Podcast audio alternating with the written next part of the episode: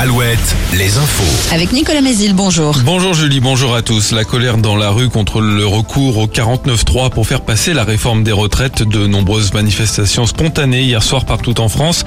Rassemblement de plusieurs centaines de personnes aussi à Poitiers, Niort et Angers. De nouvelles manifestations euh, sont annoncées à Toire, Bressuire et Angoulême aujourd'hui. L'intersyndicale appelle à une nouvelle journée de mobilisation jeudi, à des rassemblements de proximité dès ce week-end. Les syndicats qui mettent en garde contre de possibles débordements.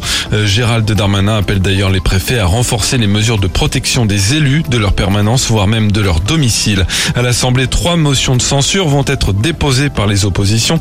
Le Rassemblement national, la NUPES et le groupe Lyot, elles seront débattues lundi. Près d'Angers, le blocage du biopôle est reconduit. La collecte des déchets reste donc perturbée dans l'agglo angevine. Là, les revendications premières portent sur les salaires. Angers-Loire Métropole a saisi le tribunal pour faire cesser le blocage. Une décision est attendue en début de semaine prochaine.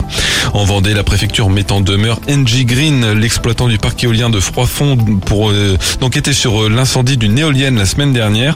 Un arrêté préfectoral donne 10 jours à la société pour fournir un rapport d'accident, un mois pour collecter les déchets tombés et deux mois pour faire une étude d'impact de, de l'incendie. Des hydrocarbures ont peu pollué les sols.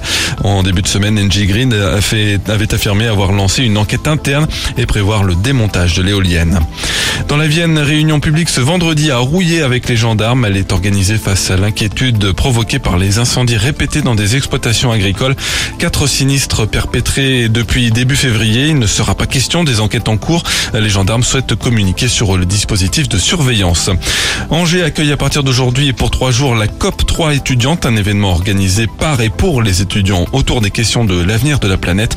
Au programme notamment un forum des métiers, une soixantaine de conférences et un festival artistique. Les sports avec le basket. Large succès de 25 points des Angevines face à Landerneau hier soir en Ligue féminine. Chez les hommes, on joue en Pro B ce soir. Angers reçoit Évreux. La Rochelle se déplace sur le parquet d'Aix-Maurienne.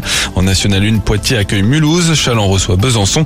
Les Sables d'Olonne jouent en Alsace contre Kaisersberg. En foot, coup d'envoi de la 28e journée de Ligue 1 ce soir. Nantes se déplace à Lyon. Et en rugby, le SA15 reçoit le deuxième de Pro D2 Grenoble. Le temps de la pluie, voire des orages dans l'après-midi sur la Gironde et le Poitou-Charentes. Côté thermomètre, 13 à 17 degrés. Avec Alouette, vivez des spectacles hors du temps au Puy du Fou. 0820 90 9000, c'est parti, les inscriptions, c'est maintenant si vous voulez aller au Puy du Fou, on joue sur Alouette. Deux entrées